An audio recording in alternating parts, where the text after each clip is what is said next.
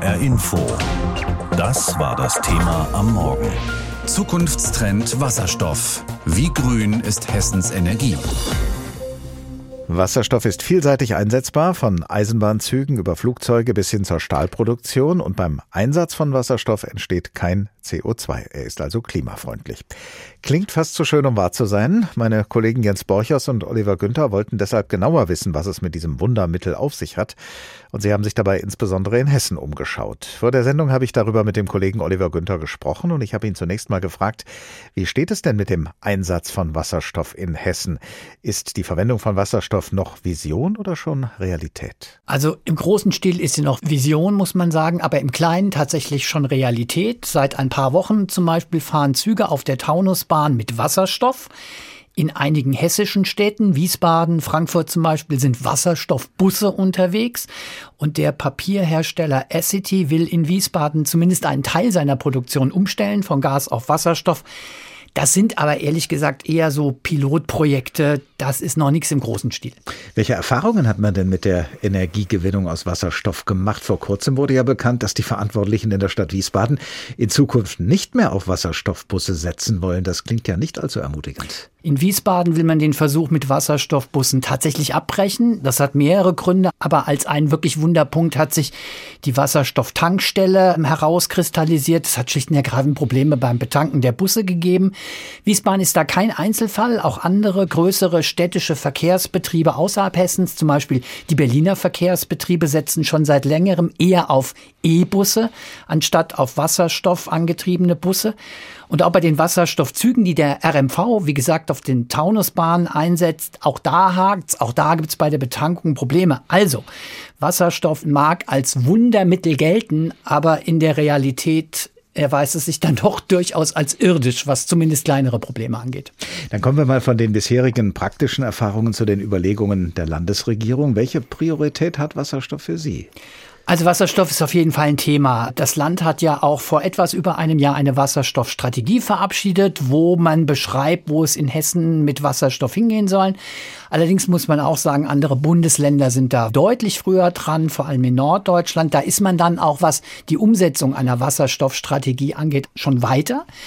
Aber diese Frage, welche Priorität hat Wasserstoff in Hessen, die haben wir im Rahmen unserer Recherche natürlich auch dem zuständigen Minister in Hessen, Tarek Al-Wazir von den Grünen gestellt. Und der hat uns darauf Folgendes geantwortet. Die Priorität ist die Energiewende. Und da wird der Wasserstoff ein äh, Teil davon abdecken müssen. Aber er wird eben aus meiner Sicht nur in bestimmten Bereichen sinnvoll anwendbar sein. Also da hört man, Priorität hat die Energiewende, Wasserstoff nur in bestimmten Bereichen. Enthusiasmus klingt anders, würde ich sagen. Was sind denn die Gründe für diese Zurückhaltung? Also ganz zentral, Wasserstoff ist nicht einfach nur da, er muss hergestellt werden, zum Beispiel mit Hilfe von Strom. Und wenn man klimafreundlichen, also CO2-freien Wasserstoff herstellen will, dann braucht man dafür Strom aus erneuerbaren Energien. Wobei ganz wichtig ist, einiges an Energie geht dann auch verloren bei der Herstellung von Wasserstoff. Erneuerbare Energien, das wissen wir, gibt's in Deutschland insgesamt, aber insbesondere in Hessen immer noch zu wenig. Also sagt Minister Al-Wazir, Strom aus erneuerbaren Energien müssen wir so effizient wie möglich einsetzen. Das heißt, wo immer möglich Strom direkt verwenden und nur wo das nicht geht, sollen wir den Umweg über Wasserstoff gehen, sagte Minister. Um das an einem Beispiel zu verdeutlichen. Ein Pkw kann man direkt mit Strom antreiben, indem man eine Batterie im Auto hat. Beim Flugzeug geht es schlecht. Batterie wäre viel zu groß, viel zu schwer, weil Flugzeuge einfach zu viel Strom brauchen über zu lange Zeit. Ich sage nur Langstreckenflug. Da kann Wasserstoff, also zum Beispiel Kerosin auf Wasserstoffbasis, Sinn machen. Luftverkehr hat in der Wasserstoffstrategie Hessens auch eine große Bedeutung.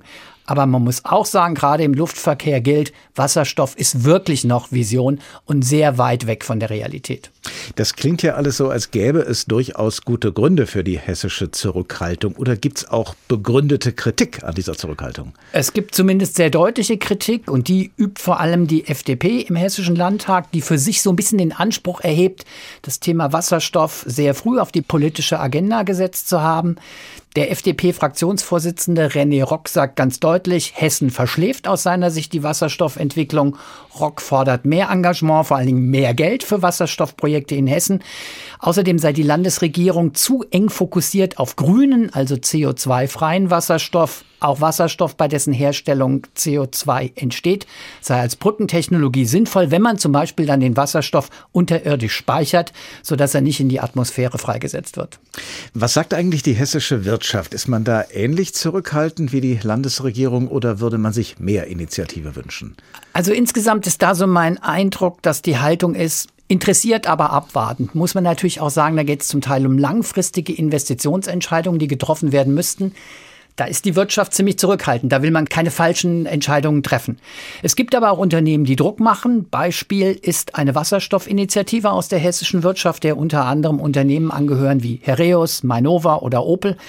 Und diese Initiative hat schon im Sommer in einem Impulspapier gefordert, ich zitiere mal, die Landesregierung muss den Aufbau und Ausbau der Wasserstoffinfrastruktur deutlich vorantreiben. Das ist jetzt vielleicht keine offene Kritik, aber zumindest mal ein deutlicher Appell. Wir leben in Zeiten knapper fossiler Ressourcen und sie werden in Zukunft ohnehin noch knapper, weswegen sich viele Hoffnungen aktuell auf Wasserstoff richten. Der gilt gerade als eine Art Wundermittel, wenn es um die Frage geht, wo wir klimafreundliche Energie herbekommen und sie nutzen können und sollen. Der Vorteil von Wasserstoff, er stößt bei der Verwendung kein CO2 aus und er ist sehr flexibel verwendbar. Dass Wasserstoff bald eine große Rolle spielen soll, sagen Bundes- und Landesregierung unisono. Und tatsächlich gibt es in Hessen auch schon zwei Wasserstoffprojekte, die im Bereich Verkehr eine herausgehobene Rolle spielen. Jens Borchers beginnt seinen Bericht mit Beispiel 1. So klingen die neuen Züge der Regionalbahn 15 von Bad Homburg nach Waldsolms Brand-Oberndorf. Es sind Nahverkehrszüge, die von Wasserstoff angetrieben werden und bis zu 140 Stundenkilometer schnell fahren können. Züge, die bisher mit Dieselkraftstoff fuhren und CO2 ausstießen, werden jetzt durch diese Wasserstoffzüge ersetzt. Denn die emittieren nur Wasserdampf und Kondenswasser. Die Idee dahinter, nur 54 Prozent des Schienennetzes in Deutschland sind elektrifiziert. Da können die Züge mit Strom aus der Oberleitung fahren. Auf dem Rest des Netzes könnten theoretisch Wasserstoffzüge eingesetzt werden, ebenso wie die Regionalbahn 15 des Rhein-Main-Verkehrsverbundes. Die tankt ihren Wasserstoff im Industriepark Höchst. Dort gibt es schon eine Tankstelle für Wasserstoffbusse, die auf dem riesigen Gelände fahren. Denn am Standort Höchst wird schon seit 100 Jahren mit Wasserstoff gearbeitet, sagt Joachim Kreising, Geschäftsführer von Infrasurf, die den Industriepark betreibt. Insofern haben wir hier ein Wasserstoff-Pipeline-Netz auch im Industriepark. Wir haben einen Betrieb hier, der Wasserstoff herstellt als Nebenprodukt. Wir haben Betriebe, die Wasserstoff brauchen als Rohstoff. Und inzwischen nutzen wir den Wasserstoff eben auch äh, stark für Mobilitätsanwendungen. Für Pkw, für Busse und jetzt eben auch für Züge.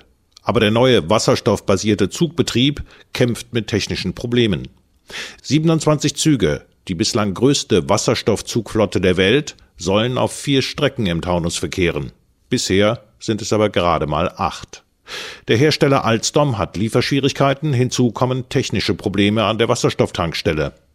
Wann genau die gesamte Flotte von 27 Wasserstoffzügen im Frühjahr wirklich auf den Taunusbahnen des RMV rollt, das ist momentan nicht verlässlich abzusehen. Und schon gar nicht, ab wann sie mit grünem Wasserstoff fahren werden. Grüner Wasserstoff wird ohne den Einsatz fossiler Brennstoffe, also ohne CO2-Emissionen hergestellt. Anders als der im Industriepark höchst anfallende Wasserstoff. Mit grünem Wasserstoff wird Hessen aber erst ab 2030 versorgt werden können. Das sagt jedenfalls das hessische Energieministerium. Denn weder in Hessen noch in ganz Deutschland gibt es bisher ausreichend erneuerbare Energien, um grünen Wasserstoff in großen Mengen herzustellen. Und woher der importiert werden könnte, aus Kanada, Afrika, aus dem arabischen Raum, das steht keineswegs schon fest. Auch deshalb setzt Tarek Al-Wazir, der Energieminister der hessischen Landesregierung, klare Prioritäten für Hessen. Absolute Priorität hat der Luftverkehr. Der Luftverkehr ist in Hessen mit der größte Energieverbraucher.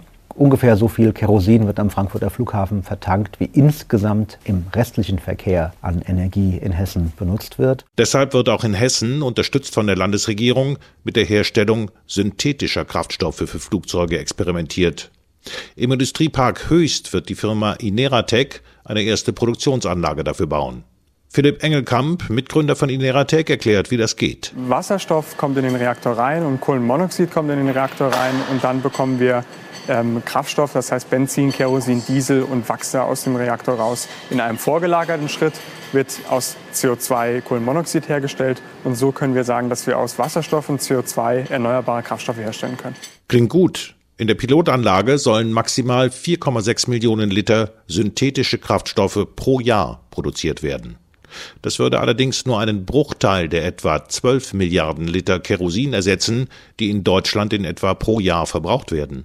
Und hinzu kommt, synthetisches Kerosin ist bisher noch deutlich teurer als klassisches, aus Erdöl gewonnenes Flugbenzin. Aber selbst wenn Wasserstoff sich im Luftverkehr mal rechnen sollte, bleibt immer noch eine Frage. Wo kommt all der Wasserstoff her, der dafür gebraucht wird? Was grüner Wasserstoff kann, davon berichten wir an diesem Morgen immer wieder. Züge können damit fahren, Busse ebenfalls, sogar Flugzeuge sollen eines Tages damit fliegen können. Und eine Papierfabrik in Wiesbaden rüstet bereits von Erdgas auf grünen Wasserstoff um. Allerdings wird bei all diesen Beispielen deutlich, dass es zwei Engpässe gibt. Zum einen haben wir hier in Deutschland nicht genügend Wasserstoff zur Verfügung, um ihn wirklich großflächig einsetzen zu können. Und zum anderen hapert es bei der Infrastruktur. Darüber habe ich vor der Sendung mit Dr. Falco Oeckert gesprochen. Er ist Wasserstoffexperte beim Potsdam Institut für Klimafolgenforschung. Herr Oeckert, feststeht, hier in Deutschland können wir selbst gar nicht so viel grünen Wasserstoff produzieren, wie wir brauchen. Wo können wir ihn also herbekommen? Also langfristig wird Deutschland nicht energieautark sein können. Wasserstoff und auch Wasserstoffderivate, also Moleküle, die auf Basis von Wasserstoff erzeugt werden können, haben den Vorteil, dass sie sich auch über weite Strecken transportieren lassen. Also im Prinzip steht uns bei der Produktion oder bei der Nutzung von grünem Wasserstoff die ganze Welt zur Verfügung. Und dann ist es so, dass man so vier Gruppen von Ländern da unterscheiden kann. Zuallererst würde ich mal zu unseren europäischen Nachbarn gucken. Die haben nämlich den Vorteil, dass wir mittel- bis langfristig via Pipeline Wasserstoff gasförmig importieren können. Das ist die billigste Variante. Dann kann man weiterschauen und sagen, ja, Kanada, Australien, die haben gute erneuerbare Potenziale, da bestehen schon Wasserstoffpartnerschaften. Da muss man allerdings per Schiff importieren, was deutlich teurer ist. Und dann gibt es ähm, autokratische Systeme, Saudi-Arabien, Katar, die Vereinigten Arabischen Emirate, die heute fossile Energieträger exportieren, die aber auch mit, mit dem grünen Wasserstoff liebäugeln. Und die Hoffnung ist hier ein bisschen, die fossilen Exporte denen abzugewöhnen und auch da grünen Wasserstoff zu importieren. Und eine letzte Gruppe von Ländern sind Entwicklungsländer und Schwellenländer, die also sich dadurch auch Entwicklungschancen erarbeiten können. Wenn der Wasserstoff dann in Deutschland ist, wie kann er dann in die einzelnen Bundesländer verteilt werden? Wie kommt er zum Beispiel in unser Bundesland Hessen, das ja mitten in Deutschland liegt und damit ziemlich weit entfernt ist von den deutschen Außengrenzen? Dafür braucht man ein ähm, innerdeutsches Pipeline-Netz. Das Gute ist, wir haben ein Gasnetz, ein Erdgasnetz und das kann man umwidmen. Das Schlechte ist, im Moment sind die Leitungen noch belegt. Das heißt, man wird erst schrittweise graduell einzelne Leitungen umwidmen können. Und zudem braucht man wahrscheinlich an einigen Stellen, da wo das Netz nicht so dicht ist, neue Leitungen. Und dann gibt es noch einen dritten Prozess, und das ist wichtig herauszustellen. Wir müssen auch Erdgasleitungen zurückbauen und stilllegen. Denn insgesamt ist klar, nicht alles, was heute als Erdgas existiert, wird auch in Zukunft durch Wasserstoff ersetzt. Das heißt, wir brauchen eigentlich deutlich weniger Infra Infrastruktur. Wasserstoff gilt ja vor allem dort als Hoffnungsträger, wo es darum geht, die deutsche Industrie klimafreundlicher zu machen, also die Chemie, die Stahl, die Zementindustrie. Wann kann denn diese große Aufgabe realistischerweise in Angriff genommen werden? Naja, schon in den nächsten Jahren. Also es kommt jetzt ein ganz wichtiges politisches Instrument. Das sind die sogenannten Klimaschutzverträge. Die sind gewissermaßen eine Subvention für vor allen Dingen die Primärstahlerzeugung und für die Ammoniakproduktion. Und die setzen genau da an, wo der grüne Wasserstoff die die besten Chancen hat, wo der grüne Wasserstoff unverzichtbar ist. Man stellt diese Sektoren um hin zu grünem Stahl, hin zu grünem Ammoniak und damit kreiert man die ersten großen Ankerkunden für Wasserstoff. Und schon in 2030 äh, wird etwa ein Drittel, zumindest laut den Prognosen und Plänen der Industrie, ein Drittel der Primärstahlerzeugung grüner Stahl sein.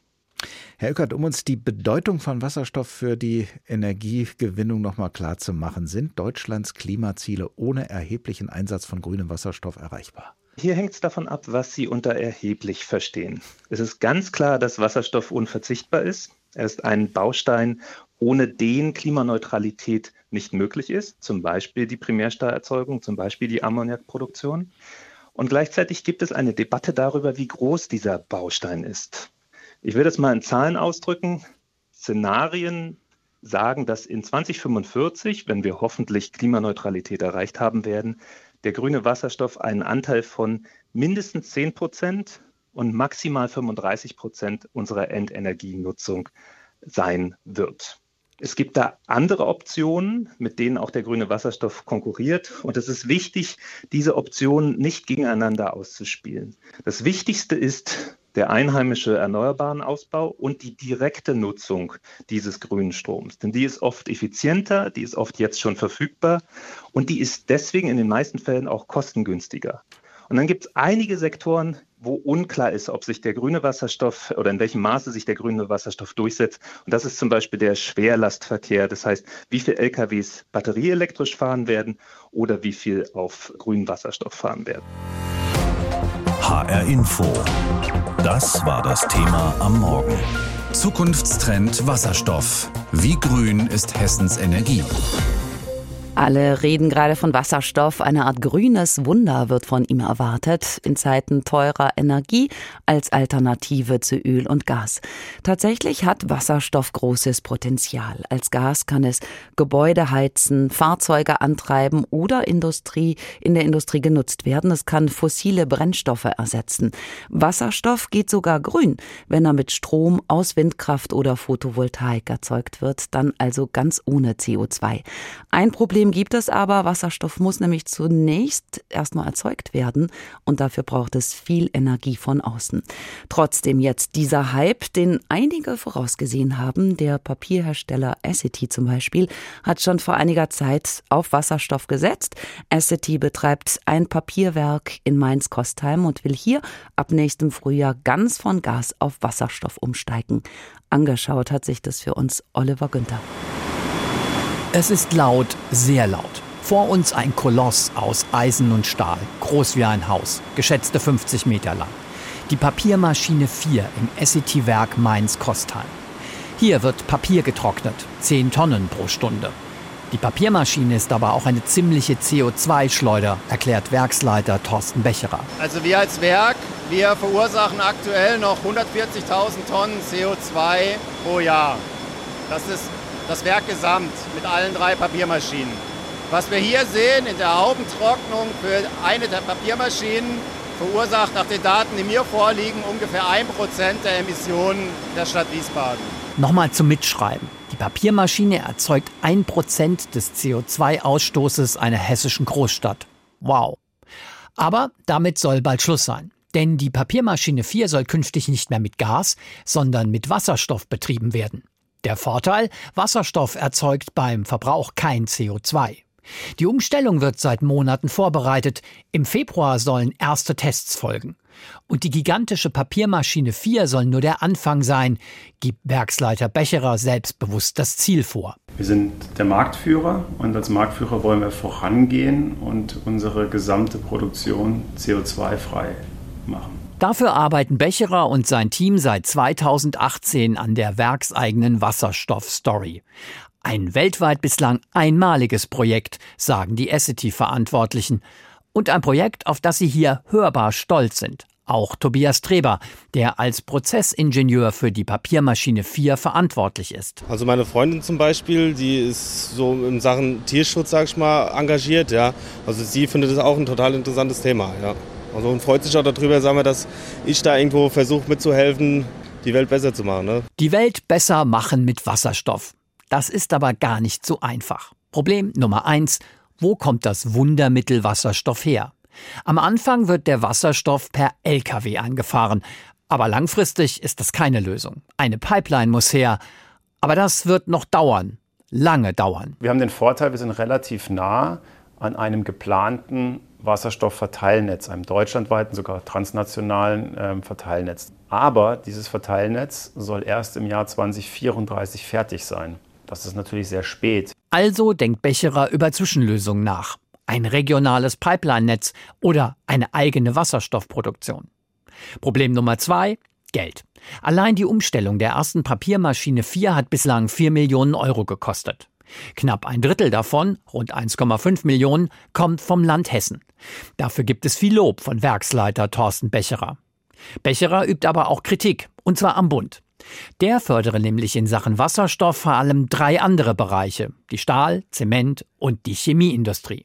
Begründung, diese Industriezweige produzierten mit Abstand das meiste CO2. Hier habe die Umstellung auf Wasserstoff also den größten Effekt. Werksleiter Becherer überzeugt das nicht. Wir sind die Ersten, die so weit sind, dass wir das in laufender Produktion umsetzen.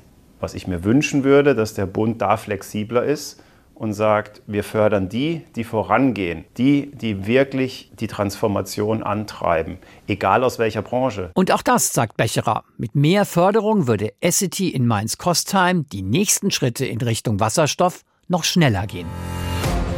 HR Info. Das Thema. Wer es hört, hat mehr zu sagen.